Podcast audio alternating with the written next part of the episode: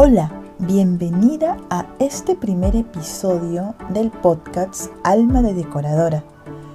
Mi nombre es Diana Pizarro, directora de EDF, Escuela de Decoración de Fiestas. El tema de hoy será cómo empezar un negocio de decoración de fiestas. Hay muchos puntos que tenemos que tomar en cuenta para comenzar una empresa de decoración de fiestas. Para desarrollar este tema hablaremos de los cinco puntos principales para poder comenzar un negocio de eventos. El primer punto será disponibilidad de tiempo. Trabajar en una empresa de decoración de eventos conlleva mucho esfuerzo y dedicación. En muchas ocasiones he conocido a alumnas que han llegado a la escuela con, la con el firme propósito de dejar su trabajo para empezar su empresa de eventos. Definitivamente yo siempre las he motivado a tener un ingreso de forma independiente, pero el camino a lograr una empresa de éxito conlleva mucho esfuerzo y dedicación. Es erróneo pensar que solo vas a trabajar los fines de semana cuando trabajas decoración de eventos, porque durante todos los días de la semana tú tienes que ver los procesos para lograr que el evento el fin de semana se cumpla. Sin contar con los pequeños eventos que puedas tener en los colegios o en alguna institución que pueden ser días de semana. Entonces considerar que vas a estar libre de lunes a viernes para estar con tu familia y solo los sábados vas a trabajar en la empresa de eventos es algo errado a no ser que solo te dediques simplemente a alquilar mobiliarios. Pero eso no es decoración de eventos. Una decoradora ve, trabaja más allá que el alquiler de mobiliarios. Trabaja el tema de globos, trabaja el tema de muñecos, trabaja el tema de, todos los dulces del candibar, de la mesa, eh, ve todos los detalles que sean prolijos, que los lazos estén bien hechos, que los muñecos estén bien trabajados, que los dulces sean perfectos, ve todo el tema de la colorimetría. Su trabajo comienza desde la visita al cliente, a la realización del plano, a la realización de todo el proyecto que conlleva, que conlleva el trabajo y de ahí al montaje que es el día del evento. Entonces, todos esos procesos conllevan un tiempo que sí vas a tener más tiempo para tu familia, sí, pero no es que vas a tener todo el tiempo libre, es algo errado. Ahora, yo recomiendo de que definitivamente no renuncien a su trabajo hasta que tu empresa ya comience a tener sus primeros frutos. No dejes todo para hacer un negocio de eventos sin tener una base. Es muy importante trabajar una buena base para tener una buena empresa. Las cosas no se hacen de forma empírica. Todo es una preparación para lograr los objetivos más ambiciosos. Otro punto importante que tienes que tomar en cuenta en este proceso de empezar un negocio de eventos es que tengas talento y habilidad. Hay muchas personas que les puede gustar lo que ven y pueden decir que quieren hacer lo mismo, pero tienen que descubrir si realmente tienen ese talento y habilidad para la decoración, que tengan ese buen gusto, el buen sentido del color, el manejo de los elementos, el equilibrio adecuado y todo eso.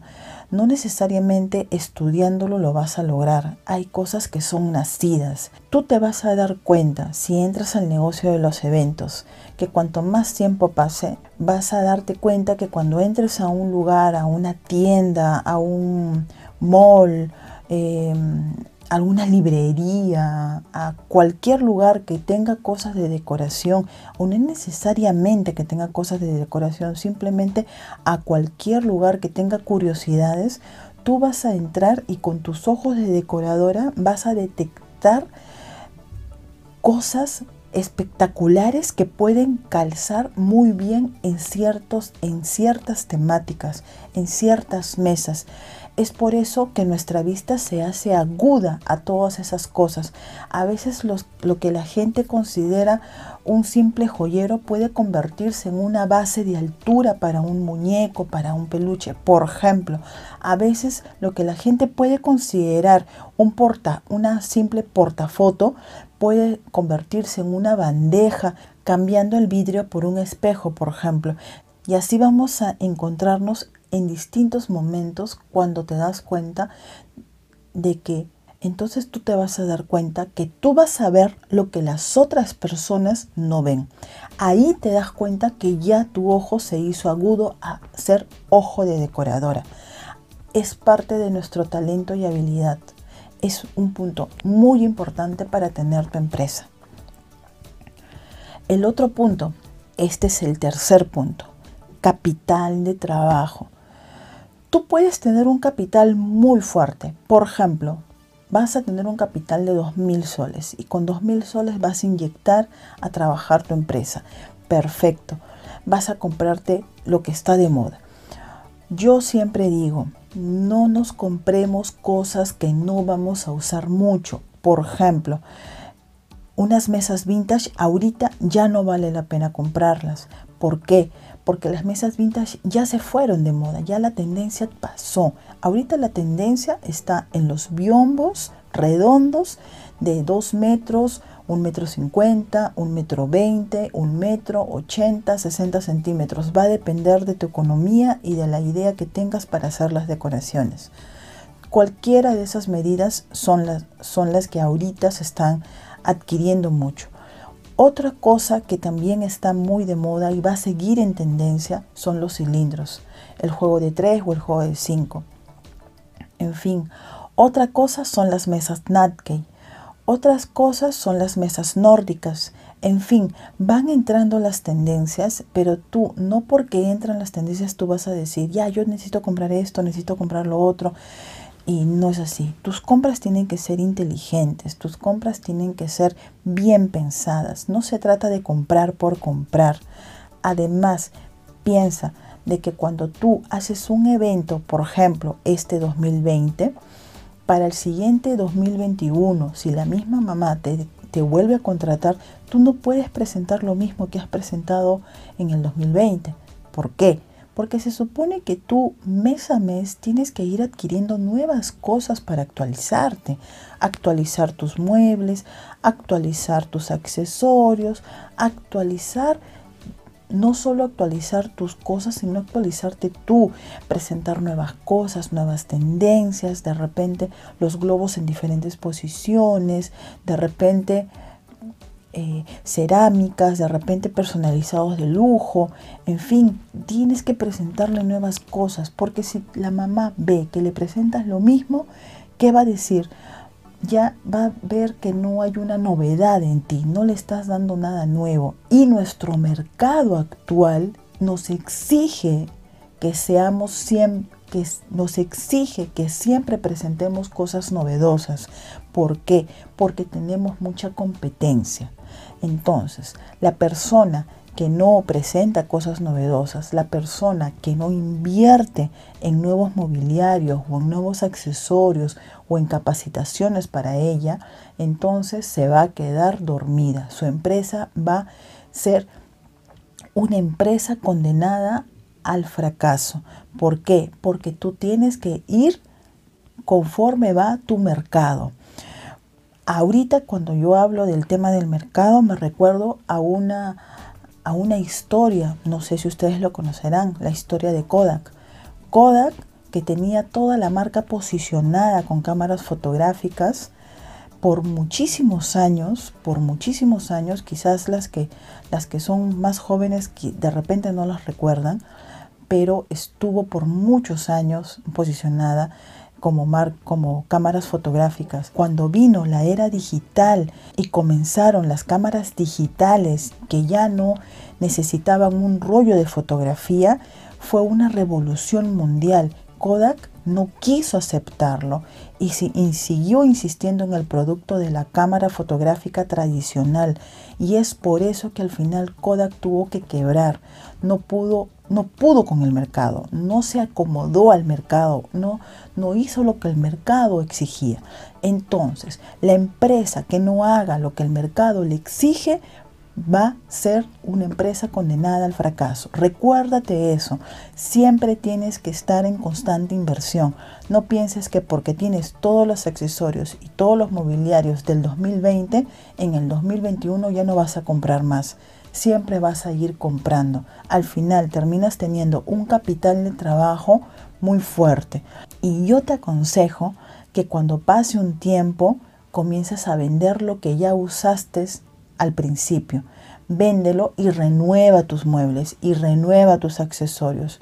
Obviamente que no vas a vender no vas a venderlo al precio en que lo compraste porque ya lo usaste, pero eso sí, guárdalos bien, consérvalos bien, siempre con sus plásticos, siempre protegidos para que estén bien conservados y los puedas ofrecer más adelante. Siguiente punto, muy importante chicas, la capacitación. La capacitación es mega importante. Piensa, todos los años tenemos que capacitarnos. No consideres que porque no consideres que porque en el 2020 estudiaste decoración de fiestas, en el 2021 ya no vas a estudiar, o en el 2022 ya no vas a estudiar, o en el 2023 no. No, chicas. La capacitación es constante. ¿Por qué? Porque las tendencias cambian. Las técnicas se mejoran. Siempre vamos a encontrar nuevas cosas. El rubro de la decoración de fiestas infantiles es muy cambiante. Se rige por modas. Todos los años, cada seis meses, van entrando nuevas tendencias, van entrando nuevas técnicas, van entrando nuevas cosas y tú no puedes estar decorando como lo hacías en el año pasado tienes siempre que estar actualizándote. Y esa actualización a veces puede ser gratuita, como a veces te tiene que costar. ¿Y sabes cuál es la diferencia de que tú pagues por tu capacitación? La diferencia es que tú vas a hacer valer tu trabajo. Eso es lo importante, hacer valer tu trabajo, no cobrar como cobra la vecina o como cobra la competencia. Tú vas a cobrar lo que vales porque tú te capacitaste, porque tú tienes la técnica de moda, porque tú tienes lo mejor en este momento, porque tú tienes para ofrecerle. Y si el cliente que tienes ahí no te quiere pagar porque dice que la competencia le cobra menos, entonces no es un buen cliente para ti. Y ese es otro podcast que vamos a trabajar más adelante, cómo reconocer el buen cliente. Entonces, en conclusión, la capacitación es fundamental. No escatimes en capacitación y no solo en capacitación de decoración, sino también en capacitación para ti. Cuando digo para ti, ¿a qué me refiero? Para tú ser mejor persona, para trabajar en tu mente próspera, para sacarte los paradigmas que puedes tener de culpabilidad, de no querer cobrar o pensar de que qué vergüenza, ¿cómo voy a cobrarle tanto? No, esos son paradigmas que tenemos metidos en la cabeza. Tenemos que quitarnos esos paradigmas y por eso tenemos que trabajar en nosotros. Y eso es parte de nuestra capacitación.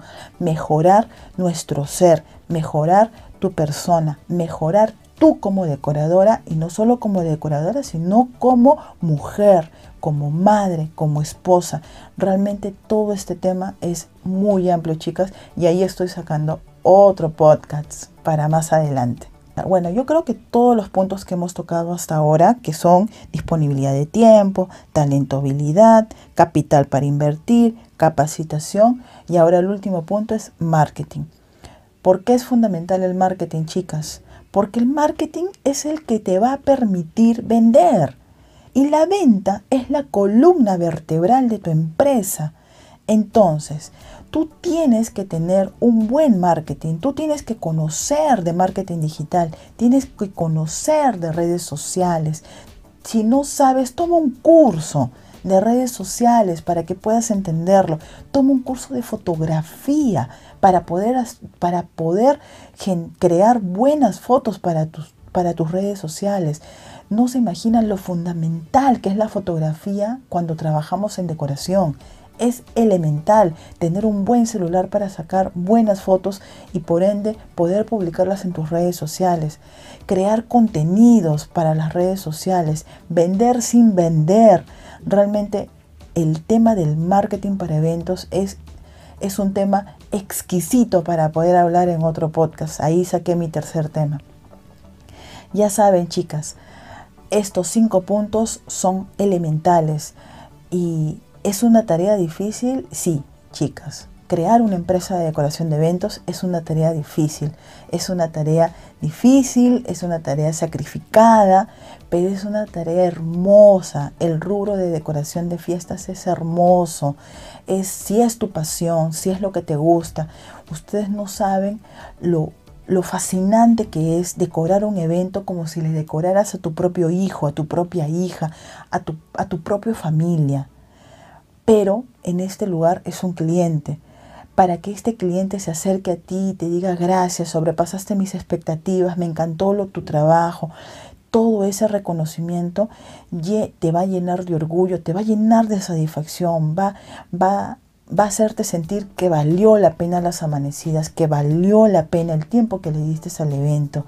Eso sí, tienes que ser, tienes que ser exigente contigo misma. Nunca consideres que que tienes que trabajar, que tienes que hacerlo muy simple, tienes que ser exigente, tienes que ver la calidad de tu empresa. Si trabajas con otras personas, tienes que ver el manejo de calidad, que esté todo perfecto, a uno. Por eso se cobra, y ahí está otro tema importante para otro podcast.